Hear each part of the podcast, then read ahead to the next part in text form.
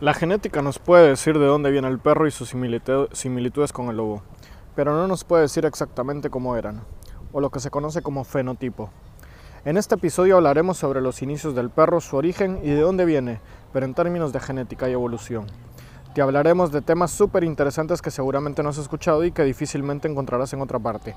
Así que comencemos. Soy Daniel Cohen, entrenador canino de Urban Dogs y comenzamos este podcast en 3, 2, 1.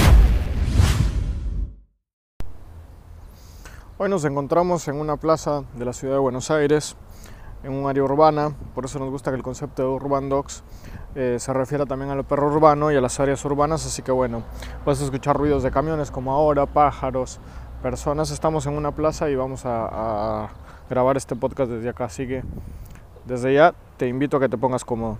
En esta segunda parte del podcast sobre el perro y sus inicios, si no has escuchado la primera parte, te invito a que lo hagas, ya que te será más fácil comprender esta parte. La parte anterior habla de, la historia y las pruebas encontradas a lo largo de los tiempos sobre los orígenes del perro en términos de fenotipo. Ahora exploramos el mundo del genotipo, Pasamos de cómo se ven los perros y los cambios que han sufrido en términos de adaptación desde el perro lobo hasta los hermosos perritos que tenemos hoy en día y pasamos al mundo de los genes. Robert Wayne, profesor e investigador de UCLA, seguramente se une a las personas que más sabe de, genética y de perros en el mundo. Él habla de la historia evolutiva del perro y les voy a contar un poco lo que dice. Para ello tenemos que entender qué son los genes y cómo la transferencia genética hace posible que se transfieran características de un individuo a otro, cómo unas se van perdiendo con el tiempo y cómo otras perduran. Pero no vamos a hablar de genética ahora. Pero esa es la base del estudio que presenta el profesor Wayne.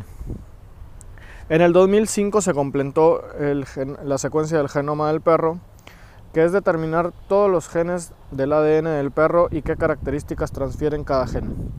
Esto presenta un gran aporte a la biología evolutiva. En el caso de los humanos, gracias a esto llegamos a saber que tenemos descendencia del hombre, neandertal y otras características relacionadas al proceso de la evolución.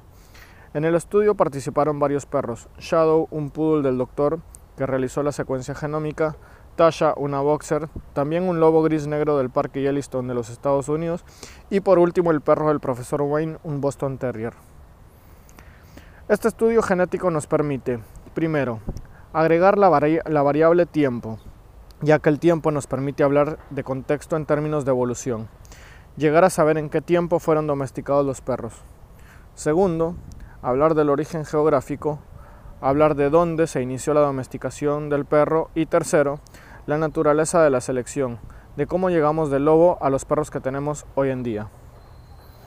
Al estudiar el genoma del perro y el del lobo y buscar su origen genético en el tiempo, se llega a un punto en común donde convergen todos los perros y donde convergen todos los lobos, el ancestro del perro y del lobo. Y si se va más para atrás, el ancestro de ambos, que seguramente sería lo que algunos científicos llaman el perro lobo. Tanto el perro como el lobo tienen su origen genético en épocas muy similares, unos 4.500 o 3.500 generaciones atrás. Esto para un genetista es un problema, ya que son muy similares genéticamente. Esto lleva a los genetistas a tener que ir más atrás en el tiempo y llegan a los orígenes de la raíz del perro lobo a más de 15.000 años atrás. En cuanto a los estudios que se han hecho en restos de huesos encontrados en cavernas y excavaciones arqueológicas, se encontraron cráneos y mandíbulas de esos antiguos perros. Por ejemplo, en Bélgica con antigüedad de más de 36.000 años, y lo interesante es que los restos son muy similares a los de los lobos de, de esa época. Al estudiar la relación filogenética encontraron por algunos de los restos que no quedan más parientes de algunos de los que existieron alguna vez, y en otros casos sí. Al comparar ADN mitocondrial de perros y sus similitudes o pares con los lobos, encontraron por ejemplo que los perros de Polonia e Italia tenían sus pares con lobos de Suiza. En el caso de otro grupo, con perros de Estados Unidos y Argentina, entre otros. Sus orígenes estaban en el lobo gris de Suiza, el cual ya no vive hoy en día. Se cree que por ahí están los orígenes de la domesticación y son muestras que datan de hace 19 a 20 mil años atrás. El estudio lo que revela es que el origen genético tanto de lobos y perros tiene su origen en Europa. Cuando uno ve la genética y los orígenes del perro y sus cambios a lo largo de la historia, llega a comprender de dónde vienen las razas y los diferentes tipos de perros, con sus cualidades y diferencias. Entiende uno por qué hay perros que genéticamente tienen mejores cualidades olfativas, anatómicas e incluso de belleza física según los gustos de los humanos y de cada uno, y cómo la crianza colabora en esto a que tengamos perros de trabajo y servicio especializados por su raza, como un labrador que es el compañero y guía de una persona no vidente, o un malinois con mucha fuerza y velocidad para atacar un malhechor, o incluso un perro especializado en olfato capaz de rastrear a una persona perdido por varios kilómetros encontrar víctimas en un terremoto o incluso poder llevar y detectar enfermedades como el cáncer y encontrar bombas y explosivos, más allá de donde nuestra mejor tecnología puede llegar aún. Un estudio en Rusia plantea que la teoría de que el hombre agarró al lobo y lo incorporó a su casa en realidad es al revés. Fue el lobo que por conveniencia decidió acercarse, acercarse al ser humano. Para acercarse a otra especie tendría que tender a desaparecer el instinto de huida. Domesticación de razas según un estudio dice que son pocas las especies domesticables y que normalmente reúnen seis cualidades. Primero, rápido crecimiento. Segundo, reproducción en cautividad. Tercero, vegetarianas u omnívoras, que no es el caso de los perros o los lobos. Cuarto, jerarquía social natural. Quinto, no se alimentan o consideran presa a los humanos. Y sexto, no son asustadizos. La supervivencia de una especie depende de su capacidad de controlar el miedo. Demasiado miedoso, te mueres de hambre. Demasiado despreocupado, presa fácil y alimento de otro. Y a nivel profundo, quien controla el miedo y la domesticación son los genes. En 1972 unos investigadores llevaron a cabo un programa a gran escala de domesticación de ratas en Siberia. Criaron a un grupo en un grupo a las más mansas y en otro a las más agresivas más de 60 generaciones más tarde hay una gran e impactante diferencia. Eso sin duda se ha transferido genéticamente y las mansas han permanecido más mansas y las agresivas han permanecido más agresivas. Y lo mismo sucederá en la crianza de perros y es lo que sucede con la cría selectiva. Se cree que hay cinco genes responsables de las conductas de los animales domesticados. Se ha demostrado que la capacidad de ser sociables es algo que se tiene en las primeras etapas de edad, en la infancia del animal. En animales, en esta etapa, las características de sociabilidad están muy presentes y se pierden a medida que crecen. En la infancia son sociables, juguetones y confiables. Estas características se van perdiendo a medida que crecen. Los animales domésticos mantienen esas cualidades en la edad adulta.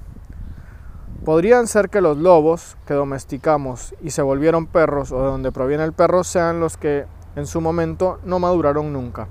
Esto lo estudia Clive Wayne en el Parque de Lobos de Indiana. Un estudio dice que el lobesno, cría de lobo, la curiosidad desaparece luego de la cuarta o quinta semana y aparece el miedo. En el caso de los perros se han hecho estudios similares y la curiosidad se mantiene a lo largo de los tres meses de vida.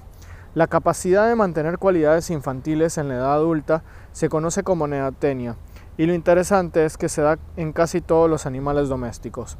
He aquí la importancia de la estimulación y de la exploración del cachorro hasta los tres meses y pasados. Los seres humanos hemos clasificado a los perros por su raza u origen. Te invito a que explores en Google clasificación de perros por razas y te aparecerán otras opciones como tamaños, grupos, peso, edad, inteligencia. Hay varias clasificaciones. Según la FCI, que es la Federación Sinológica Internacional, estos son los grupos de razas de perros. Van del 1 al 10, donde aparecen, por ejemplo, en el grupo 3 los Terrier, grupo 4 los Teckel, grupo 7 perros de muestra, grupo 10 Lebreles, grupo 9 perros de compañía. Ejemplo, en el grupo 1 los pastores. Se encuentran el alemán y el belga y cada uno de sus variantes. Por ejemplo, variantes del pastor belga. Tenemos el Groenlander, el Malinois, el Tervienen y el Lakenois. Bueno, y esto lo puedes explorar y lo puedes investigar un poco en, en Google. 10.000 a 30.000 años de antigüedad, ambos el lobo y el perro doméstico descienden de este predecesor, del que estamos hablando, del perro lobo. La mejor historia habla de cómo los lobos que genéticamente eran menos miedosos se acercaron al hombre cuando el hombre se volvió menos nómada y empezó a sentarse en campamentos, y donde se empezó a generar el concepto de basura. Esto que desechamos y que el lobo de esa época empezó a aprovechar como recurso. Y acelerando un poco en la historia, seguramente el ser humano los eligió por su apariencia. Los que eran más lindos, más tiernos Y es lo que sucede hoy en día. Muchos elegimos el perro porque nos gusta, nos parece más lindo, más tierno. Y con eso surgió la crianza como la conocemos hoy en día, que, nos, que no tiene mucho tiempo en realidad. Es algo que comenzó seguramente a fines del siglo XIX, pero ya habían pasado muchos años desde que el perro se incorporó en la sociedad como animal doméstico.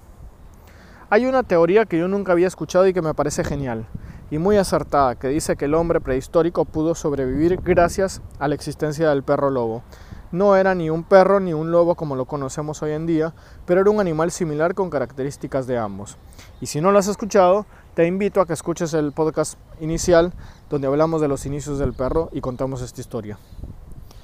Acelerando y viendo hacia adelante tenemos un animal que hemos criado, cuidado y que nos ha acompañado durante muchísimos años y que ha evolucionado junto a nosotros.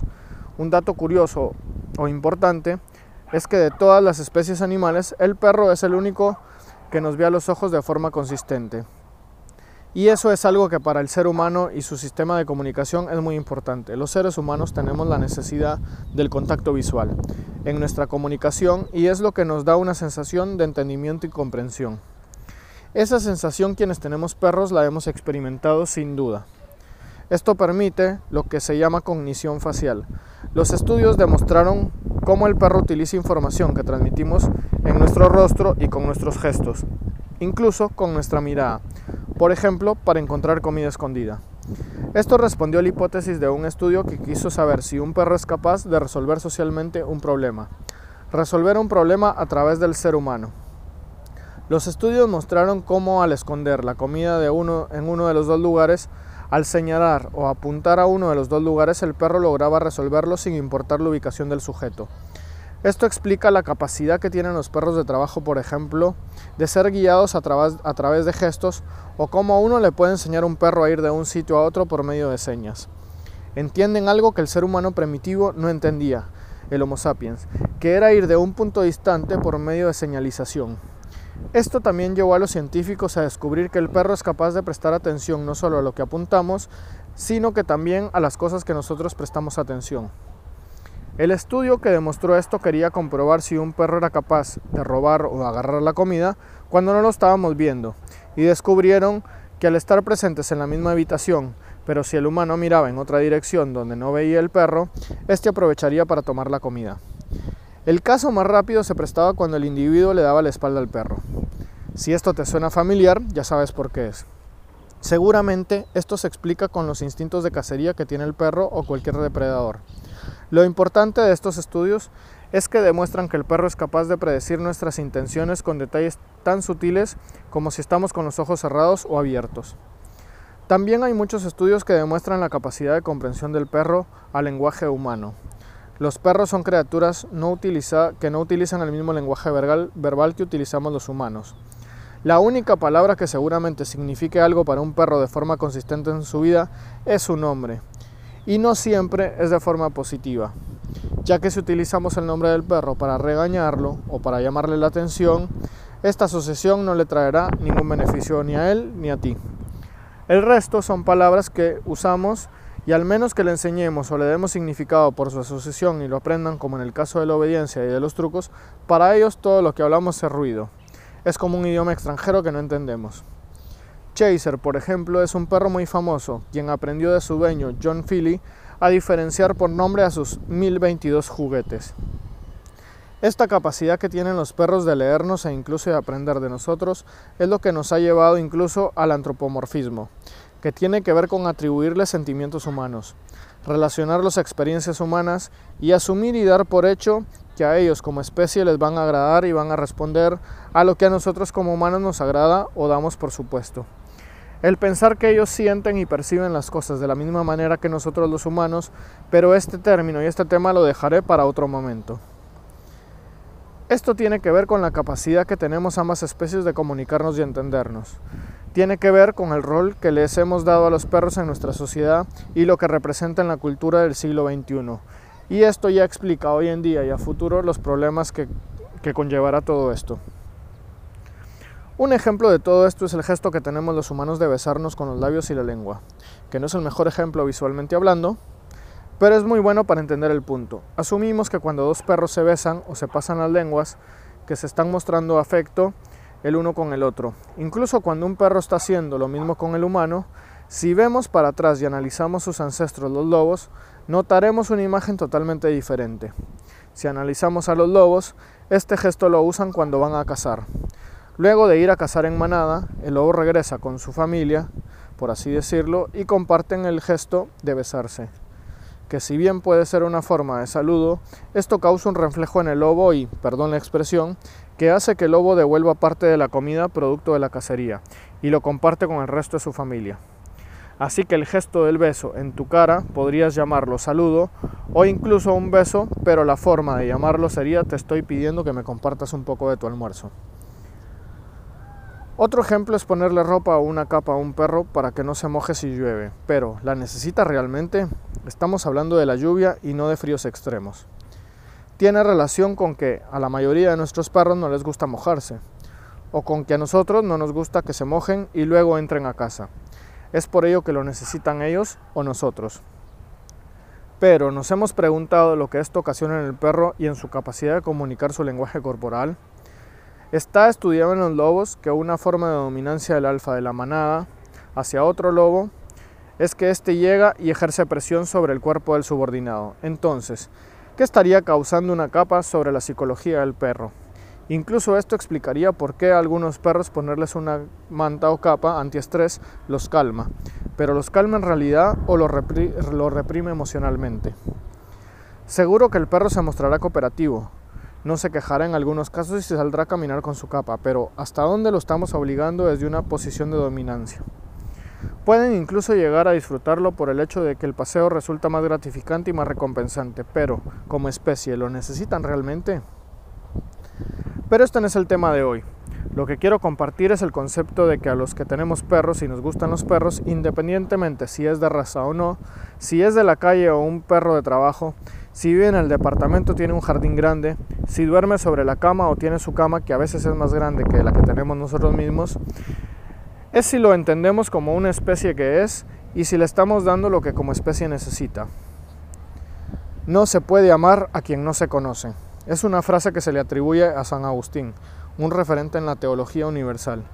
Y buscando encontré la frase ampliada que dice, no se puede amar a quien no se conoce y no se puede defender a quien no se ama. Para mí no existen los perros de raza o perros de no raza. Todos los perros, sin hacer discriminación de origen, color o tamaño, todos son perros. Lo que sí es cierto es que genéticamente hay perros mejores o con mejores cualidades para una cosa que para otra, y esa carga genética se puede heredar. De la, de la, misma manera que la combinación de genética, capacidades y trabajos con esfuerzo hacen que Michael Jordan sea uno de los mejores basquetbolistas de la historia, Michael Phelps uno de los mejores nadadores del mundo, y Usain Bolt uno de los corredores más rápidos del mundo, también en el mundo de los perros encontraremos a la élite de los perros de búsqueda de personas que salvan miles de vidas, perros capaces de encontrar enfermedades como el cáncer a tiempo, acompañar a un niño para que explore el mundo como un perro de servicio, que guía a un ciego por los caminos de la vida o simplemente, pero no poco, la mejor mascota que podemos tener. Entonces, quien entiende esto sabe que amar e incluso defender, en este caso a nuestros perros, deberíamos conocerlos primero, como especie y por lo que son, no por lo que nosotros quisiéramos o creemos que son. Esperamos que hayas disfrutado este episodio y en la primera parte que juntos tienen una riqueza que difícilmente encuentres en otro lado. Déjanos tus comentarios, compartí este podcast para que llegue a más personas y que puedan encontrar información y, y puedes seguirnos en las redes sociales en arroba urbandoxargentina, arroba perros detectores de cáncer y en nuestra página web www.urbandox.com.ar. Espero que hayas disfrutado de este episodio y de este programa tanto como yo y espero que esto sirva para que conozcas un poco mejor a esa criatura que tienes al lado tuyo. Ese ser que nos da cariño, que nos da compañía, que ladra de vez en cuando y que nos hace pasar gratos momentos. La vida es muy corta y sobre todo la de ellos. No los tendremos para toda la vida. Así que disfrútalo, aprovechalo, conócelo mejor para amarlo un poquito cada día más. Gracias por acompañarme y te espero hasta el próximo capítulo del podcast de Urban Dogs con Daniela Cohen, entrenador canino de Urban Dogs. Hasta la próxima.